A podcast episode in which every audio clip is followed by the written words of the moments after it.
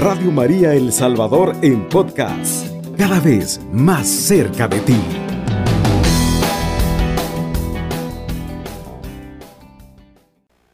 Este tema que no es muy frecuente que lo aborde, porque normalmente siempre vinculo algún tema teológico o bíblico, hoy será un tema más o menos de carácter criminológico, penitenciario, ha surgido debido a una noticia que leí recientemente en el periódico que hay un proyecto estatal comandado por la Dirección General de Centros Penales denominado pequeños milagros. Y está bien que los oyentes de Radio María, los familiares, los hijos, las personas vinculadas por algún afecto a las personas privadas de libertad en El Salvador, pues conozcan que se está dando este proyecto que se denomina pequeños milagros, lo cual ahondaremos en algunos momentos, pero antes de continuar haremos una breve oración, siempre encomendando a los privados de libertad, a los familiares, a las víctimas de delito y abuso de poder. Y por eso diremos así, oh Dios, que diste un origen idéntico a todos los pueblos y quisiste formar con ellos una sola familia en tu amor. Llena los corazones del fuego de tu caridad y suscita en todos los fieles el deseo de un progreso justo y fraternal, para que con los bienes que generosamente repartes entre todos se realice cada uno como persona humana y suprimida toda discriminación, reinen en el mundo la igualdad y la justicia. Todo esto te lo pedimos por intercesión de tu Madre, la Virgen María, Nuestra Señora de la Merced, y por los méritos de la sangre preciosa de nuestro Señor Jesucristo, tu Hijo, que vive y reina contigo en la unidad del Espíritu Santo y de Dios por los siglos de los siglos. Amén. Como ya había informado, el 25 de octubre del 2021 de este año en curso, que está próximo a fenecer, la oficina estatal, la Dirección General de Centros Penales, que es la encargada de la política penitenciaria salvadoreña, comunicó que se realizó el lanzamiento del programa denominado Pequeños Milagros, iniciando con la entrega de juguetes elaborados por privados de libertad para las ludotecas del Hospital Benjamín Blum, que son los lugares de ocio, de recreo, de esparcimiento que tienen los niños en eh, los niños que están ingresados, internados en el hospital Benjamín Blum, con el fin de que los pacientes, los pacientillos, diríamos en buen salvadoreño, los, los niños, los bebés que están allí, puedan sobrellevar su recuperación con esperanza. Con este programa, decía el señor director, promueven el trabajo de los internos con buena conducta y en fase de confianza. Esto sí el, programa me pareció interesante, pero los requisitos que se están colocando, claro, hablar de fase de confianza ya tiene incluida la idea de que toda persona que está en fase de confianza, pues también tiene una conducta bastante aceptable dentro del recinto carcelario, potenciando en este sentido sus destrezas para beneficiar a los salvadoreños en situación de vulnerabilidad y así mejorar su calidad de vida aplaudimos como, como observadores, como ciudadanos y como conductor de, esta, de este programa, aplaudimos este proyecto, que no es primer proyecto que se inicia de esta naturaleza, pero que se está promoviendo por parte de la autoridad estatal respectiva. Si nos preocupa el hecho de que solo esté enfocado este proyecto para personas que están en fase de confianza y siempre son una minoría en relación al grueso del demos carcelario que implican de 40 mil personas, pues habrá unas 3 mil únicamente y de estas 3 mil todavía se va reduciendo un poco más de que forman parte de este proyecto. ¿Por qué digo que me preocupa? Por un lado, lo vemos con, con ojos positivos y es uno de, las, de los proyectos que, así como este, en el pasado también surgieron algunos similares, pero nos preocupa porque el artículo 9 de la ley penitenciaria plantea que es un derecho de todos toda persona privada de libertad, de todo interno, de toda interna, de todo recluso y de toda reclusa, que es un derecho, según el artículo 9, a un trabajo rentable que no sea aflictivo. Entonces, que a través del trabajo se promueva este proyecto denominado Pequeños Milagros, orientado hacia los niños y niñas del Hospital Benjamín Blum, es estupendo. Es un proyecto óptimo, pero esperamos que este proyecto no se limite únicamente a las personas que están en fase de confianza, sino que estén involucrados todos los reclusos, todos los reclusos, porque el derecho al trabajo, el derecho a formar parte de un proyecto, eh, no es exclusivo de los que están en fase de confianza, sino de los que están en fase ordinaria, de los que están en fase de confianza, pero sobre todo los que están en fase ordinaria, que son la inmensa mayoría porque son eh, también depositarios y titulares de un derecho como es el derecho a un trabajo rentable que no sea aflictivo. Es decir, rentable, las condiciones del trabajo dentro de la cárcel implica que la labor que se realice tiene que ser remunerada y remunerada conforme a los planteamientos del Código de Trabajo. Y al mismo tiempo no se permitirá que sea un trabajo que sea infamante como ya lo prohíbe también la Constitución en el artículo 27, o un trabajo que vaya en contra de la dignidad de la persona humana, en este caso los reclusos. Por eso la ley es muy clara y tiene que la administración proporcionar los medios, los recursos y las condiciones materiales como empresariales para proporcionar un trabajo rentable que no sea aflictivo. En este contexto, en este contexto del trabajo y del trabajo como un derecho, del trabajo como un deber y todo el tema que encierra este tópico tan interesante, pues también se me replanteó una idea como es vincular educación y prisión, que es un complejo binomio, es un binomio bastante espinoso la educación entendida como un riesgo y en este contexto, porque hay algunos autores cristianos contemporáneos que plantean la educación como un riesgo y la misión de la iglesia en las prisiones salvadoreñas. Entonces, iré haciendo un recorrido tanto legal como este sociológico y criminológico de ir abordando la importancia de la educación, el rol de la pastoral penitenciaria, el rol de la iglesia, el rol del bautizado, el rol del católico que está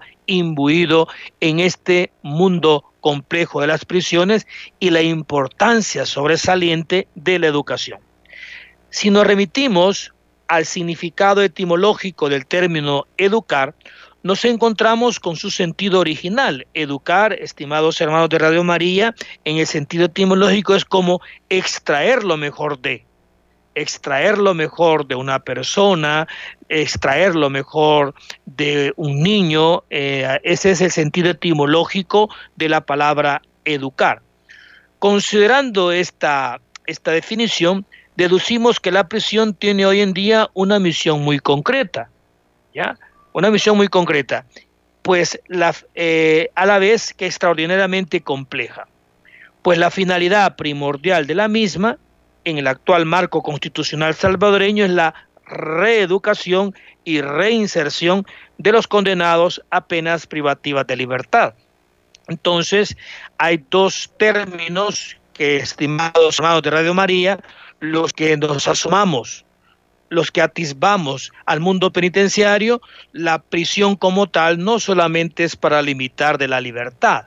La cárcel como tal no solamente es un espacio de castigo, donde se le priva a las personas de poder moverse, de ambular, sino que también tiene esa, esa razón del encerramiento, tiene un, una, un, una visión teleológica, tiene un para qué. ¿Para qué la cárcel? Bueno, a través de la cárcel se buscan dos objetivos que tienen que ver con la educación, de extraer lo mejor de una persona. Y a esto la constitución salvadoreña en el artículo 27, inciso tercero, y la sala de lo constitucional en abundante jurisprudencia ha planteado que la finalidad de la prisión, además de limitar la libertad y ser una pena, es también la misión de reeducar, de reeducar, ahí viene por eso lo que vamos a hablar ahora, educación y prisión.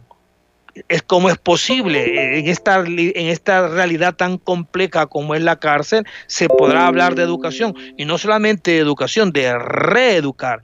Y una reeducación prometedora para luego generar y promover una reinserción de los condenados a penas privativas de libertad. Es importante señalar que la educación en libertad, entendida como la iglesia concibe y habiéndolo aprendido de, Luigi, de Luigi Giussani, Luigi Giussani es, es un, un famoso sacerdote napolitano que precisamente trabajó mucho en el tema de la educación para los jóvenes y él planteaba que la educación es una posibilidad de encuentro personal con la verdad. ¿Mm? Vean qué interesante, se aparta un poco de los esquemas tradicionales como el de Jean Piaget y otros autores. Él dice que educar es la posibilidad, no es una realidad contundente y automática, sino que es una posibilidad de encuentro personal con la verdad y de adhesión a la misma. Me encuentro con la verdad, no me adhiero, entonces ya no es educación. Si me adhiero a la verdad, entonces sí, porque entonces he incorporado a mi vida, a mis conocimientos, a mis habilidades, a mis sentimientos y a mis valores la verdad y la he traducido en conductas concretas. Entonces, dice Luigi Giussani, es una posibilidad de encuentro personal con la verdad y de adhesión a la misma. Un acontecimiento inesperado que con el riesgo que conlleva para educar, para el educador como para el educando, también puede producirse en la generalmente desconocida realidad penitenciaria. Hay una interacción, hay una relación fluida, dialéctica, de, ir y venir, ¿verdad? De, un feedback constante, eh, de dar y de recibir entre el educador y el educando entre el que emite el mensaje educativo y el que lo recibe. Claro, pero es una relación no, eh, no es una relación pasiva, sino que todo lo contrario, todo lo contrario, es una relación muy activa. Pero claro, esta actividad, esta posibilidad de encuentro con la verdad y adherirme a la misma implica implica un riesgo, conlleva un riesgo entre el educador y el educando, que también es una realidad que se realiza, que se transmite en la familia, en el colegio, que se, que se concretiza también, y esto es lo que hoy quiero plantearles, esta realidad de adherirse a la verdad, de adherirme a la misma, del riesgo que conlleva o de despreciar esta verdad. Entonces, esto nos lleva también al planteamiento de reproducir, educar, educar y reeducar en las cárceles salvadoreñas.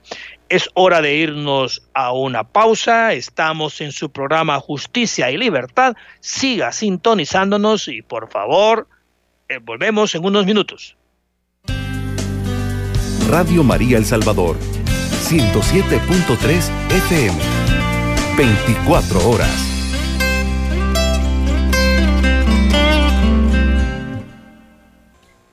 Estamos de nuevo con ustedes. Este es el programa Justicia y Libertad y las ondas gercianas de Radio María 107.3 FM. Estamos hablando de educación y prisión, prisión y educación. Pero ¿cuál es el espacio físico y material donde se realiza este proceso? Pues las prisiones salvadoreñas son el medio físico en el que se desenvuelve directamente buena parte de la vida de más de 40 mil personas, hombres y mujeres. También contamos con algunos jóvenes. Y aproximadamente 1.334 empleados penitenciarios. Todas estas personas integran de forma directa este numeroso colectivo que generalmente solo es objeto de atención por los medios de comunicación cuando genera noticias de carácter sensacionalista. Si sumamos los miles de familiares de todos ellos, como los que son los que nos escuchan en esta radio a través de este programa, humanamente se trata de una realidad social muy amplia y diversa y de facetas inéditas y complejas. Por mandato constitucional directo, la reeducación es objetivo prioritario de las instituciones penitenciarias salvadoreñas. Se ha gastado mucha tinta, se ha escrito mucho libro, se han dado muchas conferencias enfatizando sobre la obligación y el deber de las instituciones penitenciarias como son la reeducación. Ello pone en el punto de mira de toda la actuación penitenciaria a la persona privada de libertad. Lo anterior implica que la sociedad globalmente considerada, si hablamos de, de que es el mandato de reeducar, pues esto nos pone en una, en una grave contradicción. ¿Por qué razón? ¿Por qué hay que reeducar? Ah, o sea que el proceso educativo previo no funcionó. Lo anterior implica que la sociedad globalmente considerada ha fracasado en el objetivo de socialización e integración de muchos ciudadanos, que ahora se ve la necesidad, lo que no se logró siendo niños y adolescentes, pues hoy andan preocupados por realizarlo en la etapa de la adultez. Hasta el punto de que un número elevado de ellos ha terminado, al menos por un cierto periodo de sus vidas, formando parte del sistema de ejecución penal salvadoreño la cantidad de personas que están en el sistema penitenciario salvadoreño de una u otra manera refleja el fracaso de las instituciones socializadoras en el seno del colectivo salvadoreño. Y este fracaso colectivo se ve como una acción social de emergencia. Se intenta rectificar con la labor educativa desarrollada en los centros penitenciarios del país. Entonces, la reeducación es una reacción de emergencia ante el fracaso de la iglesia, ante el fracaso del hogar, ante el fracaso de la escuela, ante el fracaso de la comunidad, que son los principales agentes socializadores. Allá en bachillerato estudiábamos que esto llamaban los grupos primarios. Cuando estos grupos primarios han colapsado y no lograron socializar adecuadamente a los individuos, entonces se le da que este rol lo sustituye, lo implementa, lo acoge la prisión. Entonces, y es una acción social de emergencia se intenta rectificar con la labor educativa desarrollada en los centros penitenciarios del Salvador. Qué interesante. Entonces, por lo tanto, las funciones socializadoras por excelencia que asume en los primeros años de la vida de un ser humano, de un salvadoreño, de una salvadoreña, como es la familia, la escuela, la iglesia, la comunidad, pues ahora se le trasladan a la prisión. Ah, pero no hay que olvidar, hermanos de Radio María, además de intentar la reeducación y la reinserción, también está el sentido retributivo de la pena, la custodia, el deber de no fugarse. Entonces, eh, se pretende reeducar, se pretende eh, reinsertar, pero para eso se le limita de libertad, se le recluye en un centro, se le eh, somete a, la privación de libertad. Y ello determina en buena medida la efectividad de esa labor educativa que se desarrolla en los establecimientos penitenciarios. Pues en definitiva, sus usuarios no lo son de forma voluntaria, nadie se somete a un proceso reeducativo o, o cualquier proceso de reinserción en forma forzosa, sino que tiene que ser voluntaria. Pero aquí nos encontramos esta grave contradicción. Quiero educar para la libertad, quiero reeducar, quiero a una persona reinsertarla laboralmente, reinsertarla a una vida en libertad, pero no lo hago en libertad, sino que lo hago privando de la misma libertad. Lo que se conoce como la contradicción ontológica.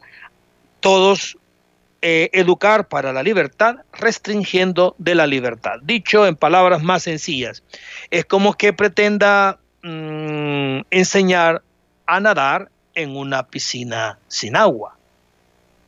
Entonces quiere educar para la libertad, pero privo de la libertad. Es como que pretenda enseñar a jugar fútbol en el ascensor del edificio de la Corte Suprema de Justicia no, no, no, pero que no tiene sentido, porque usted va a enseñar fútbol en un espacio tan reducido como es el espacio que en donde se encuentra un ascensor, que, comprende un ascensor. No, si para eso hay que buscar un espacio más amplio, eh, una cancha de fútbol amplia, un estadio, pero esa es precisamente la contradicción ontológica que tiene la prisión.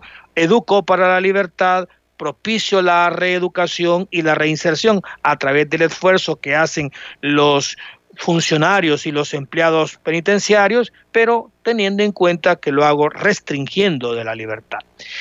Ese es el marco en el que debe situarse la labor educativa.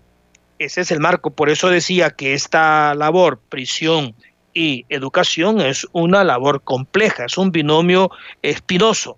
¿Y cuál es la labor que tiene el católico, el bautizado, la iglesia, la pastoral penitenciaria en todo esto? Cuando la familia y la escuela, concebidas como instancias socializadoras básicas, han fracasado, cuando un sujeto concreto ha cruzado el límite de lo considerado socialmente admitido, interviene la prisión con una dificilísima tarea. En la actualidad, no solo se trata de hacer pagar por el delito cometido y de retener a ese sujeto durante un tiempo determinado para evitar que cometa nuevos delitos. La sociedad ha atribuido a la prisión, eh, qué interesante, ¿verdad? La sociedad ha atribuido a la prisión, concretamente a los profesionales penitenciarios, la tarea casi imposible de reeducar al transgresor, ya sea que, sea que su condena responda a un delito grave, como puede ser homicidio, secuestro, pues también tiene que reeducar al secuestrador, al homicida, ya sea que se condene, que su condena responda a un delito no tan grave, como puede ser un hurto, la finalidad última siempre será reinsertarlo en el medio externo con capacidad de afrontar como un ciudadano la vida en libertad. Entonces, la, naturaleza del problema es, gigantesca. ¿ya? Y el medio, el medio es, es, es válido, es legítimo, pero como que el medio, que es la educación, es insignificante en relación insignificante, no porque la educación en sí mismo no tenga su valor, no, sino que el educar para la libertad, reinsertar, reeducar en la prisión y en las condiciones propias de las prisiones de América Latina y de El Salvador, pues se escucha como una, una utopía, ¿verdad? Se escucha como, algo, como un sueño inalcanzable, como una quimera, como algo que, mire, mejor ni lo planteé, pero ese es el escenario, ese es el escenario legal, el escenario constitucional y esas son las expectativas sociales que muchos de los que estamos oyendo este programa tenemos sobre la prisión. Cuando vemos que alguien sale y vuelve a delinquir, ve, miren, no sirvió para nada todo el tiempo, devuélvalo de nuevo para que aprenda allá adentro, pero no conocemos la problemática muy propia con que se enfrentan las, los ciudadanos y también la manera en cómo muchos pretenden ayudar y les es bastante difícil. Hay que tener en cuenta, hermanos de Radio María, que la prisión no es una institución absolutamente cerrada y al margen del resto de la sociedad, como muchos quieren verla. Muchos quieren ver a la prisión como una institución donde todo el que entra nunca salga. O también que mientras más lejos esté de las colonias, de los grupos humanos, de, los barrios, pues mucho mejor. Es importante plantear que la prisión es un termómetro de la sociedad. No es ajena a su situación general, a sus tendencias, problemas y valores dominantes. Es un reflejo de la sociedad misma, aunque exagerado por las limitaciones impuestas en la libertad de movimientos, las relaciones, el espacio y el tiempo de los reclusos. Se pretende que su apertura a la sociedad sea gradual, por eso el programa que hemos señalado al inicio hace referencia a la fase de confianza, que es una fase como la tercera fase del sistema progresivo salvadoreño que va escalonadamente, gradualmente, gozando de más libertad la persona recluida. Y que de alguna forma constituye, metafóricamente hablando, una especie de pueblo o colonia más de la ciudad tendría que considerarse la cárcel no como una isla, no como un gulá, sino todo lo contrario. La cárcel forma parte del entorno de un pueblo, de una colonia, de una ciudad, ¿verdad? Pues quienes viven en ella no son ciudadanos de segunda clase, no son la basura del mundo, porque Dios no hace basura. Dios nos ha hecho a todos por amor y para el amor, para regalarnos la vida eterna y sobre todo nos ha hecho a su imagen y semejanza. Todos somos un acto de amor del Creador. No hemos sido tirados por casualidad o por el azar o por el capricho de una mente superior. No, Dios nos ha pensado desde la eternidad, nos ha creado a su imagen y semejanza, nos ha hecho libres para que en libertad podamos recibirlo a Él podamos servirle a Él y a los hermanos y al final de nuestra vida, pues recibir la vida eterna. vamos a otra pausa. Estás escuchando Radio María El Salvador, una radio cristiana, mariana y misionera. Estamos de nuevo con nuestro programa Justicia y Libertad. Estamos hoy comentando el tema educación y prisión, que ha surgido a partir de un proyecto que está promoviendo el, la Dirección General de Centros Penales llamado Pequeños Milagros. Y eso nos llevó a reflexionar desde la óptica cristiana eh, este binomio tan complejo como es la educación en la prisión. El esfuerzo reeducativo es una labor de conjunto de todos los agentes que actúan en el medio penitenciario como cualquier proceso educativo externo en el mundo de libertad, pues también en el mundo interno el esfuerzo es en conjunto con muchas otras personas, entre los que también encontramos a numerosos católicos. Pero no seamos ingenuos. Otra especie de educación, por denominarlo de alguna manera, también está presente en el medio penitenciario y con indudable eficacia, a través de sus estructuras informales, que pueden llamarse mafias, pandillas, grupos de internos dominantes o como se quiera. Esta contraeducación proporciona un estilo de vida, unos valores, una configuración del mundo, una posible fuente incluso de ingresos que conforman una auténtica contracultura delincuencial y una pertenencia en definitiva. Entonces, el papel de la educación la, la, labor educativa o reeducativa, la labor evangelizadora, la labor catequética, se incluye en todas estas actividades de promoción humana, de desarrollo humano, de, de, de adherirnos a la verdad. Pero también existe un caballo de Troya, con simultáneo y concomitante a la actividad evangelizadora que se podrá desplegar al interior de una prisión. Y es precisamente esto que hemos denominado como contraeducación, y es donde también de una u otra manera se proporciona un estilo de vida y se hacen valer algunos valores que son los mismos valores de la delincuencia externa. Es ahí uno de los pilares importantes que deben de tenerse en cuenta para la labor evangelizadora al interior de las prisiones salvadoreñas. En la actualidad, el sistema se apoya en dos columnas fundamentales.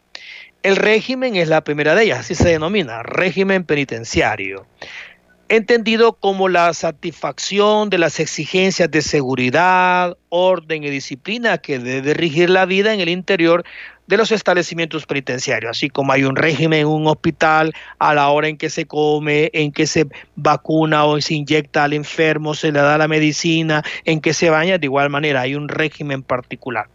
En las cárceles que también implica un horario de disciplina y de orden.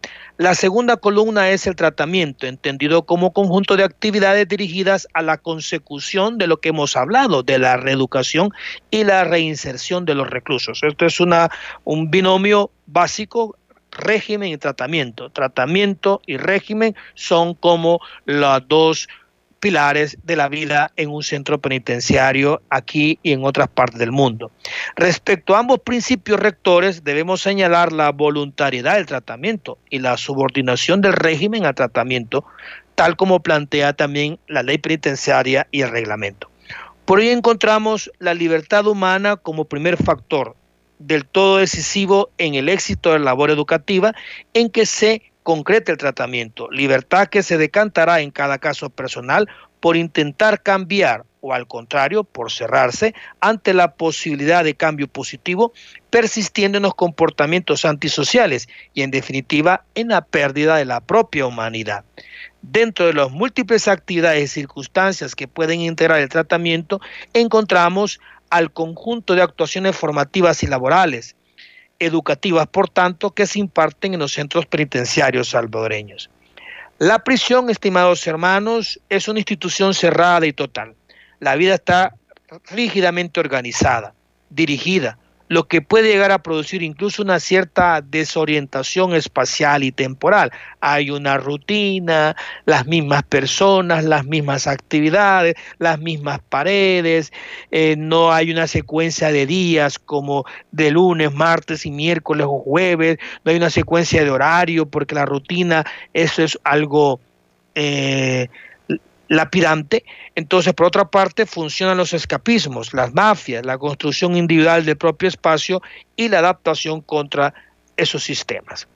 Movilizar al individuo para que pase de una actitud de supervivencia, lógica tentación en este contexto, a otra de crecimiento, pese a los límites del medio, ese es el reto. Por eso decíamos que es un riesgo, ¿verdad? Es un riesgo el educar, el adaptarme a la verdad, el asumirla por eso creemos como, como, como católicos, como evangelizadores, como bautizados, que el primer paso que debe de darse para educar verdaderamente desde la perspectiva católica entre las cárceles, el primer paso que debe darse es buscar organizar el tiempo de cada uno, entendido como tiempo organizado, tiempo de libertad. Se busca un nuevo estilo de vida en aras de un cambio individual y de grupo. Es importante la organización del tiempo en actividades eh, reeducativas. En este sentido, algunas ONGs presentes en el medio penitenciario son católicas, como Confraternidad Carcelaria, Cáritas, Pastoral Social de ciertas parroquias ayudan en esta forma de organizar el tiempo. Entre los profesionales penitenciarios existe una cierta presencia de católicos que trabajan de forma aislada, conforme a su criterio individual, en muchos casos conformados por una experiencia personal o comunitaria de fe. Hay miembros y miembros de ciertos grupos apostólicos que en forma aislada, ya sea que porque trabajen allí o porque desarrollan alguna actividad pastoral, pues intervienen. No olvidemos, por otra parte, la existencia de capellanes católicos, que en algunos centros penitenciarios desarrollan una labor evangelizadora y catequética, en ocasiones apoyadas por miembros de la pastoral penitenciaria. Algo que yo he observado, algo que yo he observado en los trabajadores, en los funcionarios, en los empleados, es que los católicos actuamos en general con un cierto complejo, con un cierto complejo, intentando pasar desapercibidos y ocultando de alguna manera nuestra fe. Incluso yo me puedo incluir en esta categoría. Por mucho tiempo he pasado no dando testimonio de mi fe. La razón última del actuar cristiano es Cristo. Cristo en una prisión, al igual que en el resto de la sociedad, se hace presente mediante una compañía humana concreta, mediante hombres y mujeres concretos que vamos a dar testimonio de, nuestra fe a personas con rostros y nombres concretos. Cuando esa presencia humana vive en una comunidad concreta y reconocible que desarrolla una vida propia, se vuelve atractiva, no es tanto por, por lo que yo diga, sino cómo yo actúo, se vuelve atractiva por el ejemplo. Llega a humanizar a personas que entablan relación con las mismas, constituyendo una oportunidad evangelizadora y de conversión. Para un profesional penitenciario, para un voluntario católico, el interno con el que se contrasta cara a cara requiere respeto a su intimidad este es interesante, esto es importante. Requiere respeto a su intimidad, conciencia de su libertad, ser libre de las pretensiones que puedan crearse ante su futuro. Exige en cualquier caso un ejercicio de sentido común. Además, cada encuentro es ocasión para descubrir de nuevo las exigencias y preguntas que nos unen y a partir de ello la verificación de la propuesta cristiana el encuentro entre los cristianos que de una u otra forma participamos en el medio penitenciario con el interno, solo es posible si es real, si se trata de una relación entre iguales. Esto es, es impactante. Si yo llego con una actitud prepotente, alzada, pues va a ser muy difícil en el sentido de vivir el común límite humano con la atención hacia la realización de la propia humanidad. Llegar también en esa conciencia propia de mis debilidades y de mis límites y no que soy mejor de los que están allí privados de libertad. En esta relación educativa que podemos plantearnos, es muy importante hacer una particular apreciación sobre lo que es pecado original y caridad, que muchas personas que no están vinculadas a la revelación cristiana católica y son profesionales de la conducta, psicólogos, trabajadores sociales, educadores, juristas, a veces pierden el sentido, pierden la ubicación. La pérdida de la conciencia de pecadores traslada el problema del mal a los demás, lo que desemboca en un fariseísmo, Claro, cuando mientras más me alejo del bien, mientras más estoy sumido en el pecado, menos tengo la percepción que estoy en el pecado. Por el contrario, me considero bueno y juzgo a los demás. Y eso sucede con frecuencia con los internos. Pero también sucede con los evangelizadores que llegamos a los centros penitenciarios. Además, si esa conciencia de pecado ya no sabe quién es él y por lo tanto ya no sabe quiénes son los demás, el pecado original explica que pese a un diagnóstico preciso, un programa concreto bien atado y otros elementos que pretenden asegurar como inevitable el futuro de la vida y las decisiones de un interno, pueda llegar a fracasar en las expectativas creadas a los, a los profesionales que trabajan en su caso. ¿Qué quiero decir con este palabrerío? Que probablemente una persona que está incluida en un programa de tratamiento, pues obtiene resultados estupendos y obtiene los índices esperados por las diferentes pruebas psicológicas y se plantea que está apto, pero luego nos damos cuenta que esta persona al salir pues casi inmediatamente reincide y comete un nuevo delito. ¿Dónde está el problema?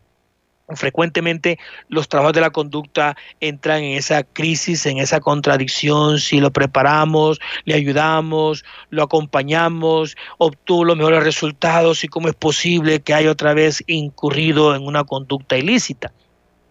Esta conciencia realista proporciona al católico un juicio cultural que tiene en cuenta la libertad de las personas factor que la práctica concreta de muchas ciencias humanas pretende de alguna manera anular que se cree que la persona a través de la psicología, a través de los programas, va a lograr un nivel de conciencia y va a adquirir pues la bondad que no tenía. El cristiano tiene la experiencia, usted y yo, estimado hermano y hermana de Radio María, tenemos la experiencia y la esperanza de que en el ejercicio de la libertad humana, Tan libres somos para hacer el bien como tan libres somos para hacer el mal. Somos ángeles y demonios al mismo tiempo. No es realista depositar su consistencia en las propias fuerzas. Sabemos que en nuestras propias fuerzas no es posible hacer el bien. Que necesitamos de otro, de otro con mayúscula, que necesitamos de otro que actúa de forma misteriosa. Y en este caso, nuestro amigo Jesús de Nazaret. La educación la entendemos, por lo tanto, la educación, ya para ir terminando, la educación en este complejo ambiente de las cárceles salvadoreñas, eh, en la educación, el trabajo, la educación la entendemos, por lo tanto, como medio de humanización y desarrollo integral de la personalidad, teniendo a la libertad como tensión. Claro, queremos el desarrollo, le damos las oportunidades, le damos las preparaciones, las habilidades, la educación en valores, y en destrezas, pero teniendo en cuenta de que está la libertad, la libertad humana, que perfectamente en una hora, en cuestión de segundos, puedo dar al traste lo que he trabajado durante años o meses. Y para el católico, la mayor posibilidad de desarrollo integral de humanidad tiene un rostro, Cristo, y un lugar, la iglesia, repito. Y para el católico, la mayor posibilidad de desarrollo integral de humanidad tiene un rostro, Cristo. Cristo es el culmen. Cristo es la meta. Cristo es eh, la máxima expresión del desarrollo humano. encontrarnos con esta persona viva y resucitada, Cristo. Y un lugar específico, la iglesia. Ayer recordábamos la fiesta de, la, la, de San Juan de Letrán, de la consagración, la institución de la, de la, de la sede del obispo, de Roma. Y las lecturas hacían referencia mucho a, a la iglesia como, como comunidad, como piedras vivas y hablaban del profeta Ezequiel y la, y la, y la visión del río que va saliendo y que va este, empapando la tierra y va influenciando y descontaminando las aguas. Entonces, por ello, la educación en la libertad no la concibe como una mera capacidad de elección, sino como adhesión a la verdad. Y esta verdad es Jesucristo. Entonces, esa es una experiencia muy particular de la actividad educativa, pero desde una visión cristiana católica. Pues ese era el contexto que queríamos platicar. Hoy no me han hecho ninguna pregunta, no me han mandado ningún WhatsApp. Quedamos pendientes de, de, que ustedes también puedan intervenir. Claro, el tema ahora era un tema bastante particular, que era cómo es que la cárcel está diseñada para reeducar y para reinsertar, pero que adolece de una grave debilidad y es que limita de la libertad. Es como querer, querer enseñar a tocar guitarra sin guitarra. ¿verdad?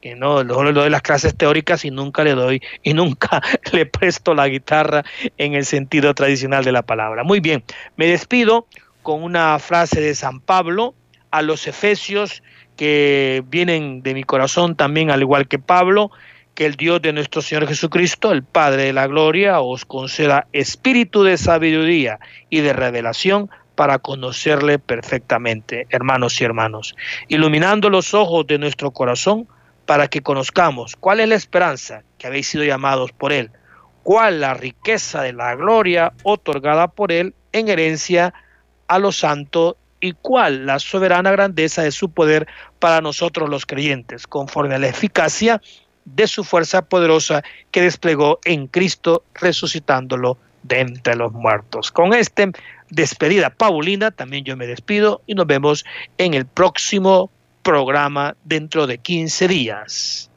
Alabado sea Jesucristo. Con María por siempre sea alabado. Radio María El Salvador, 107.3 FM, 24 horas.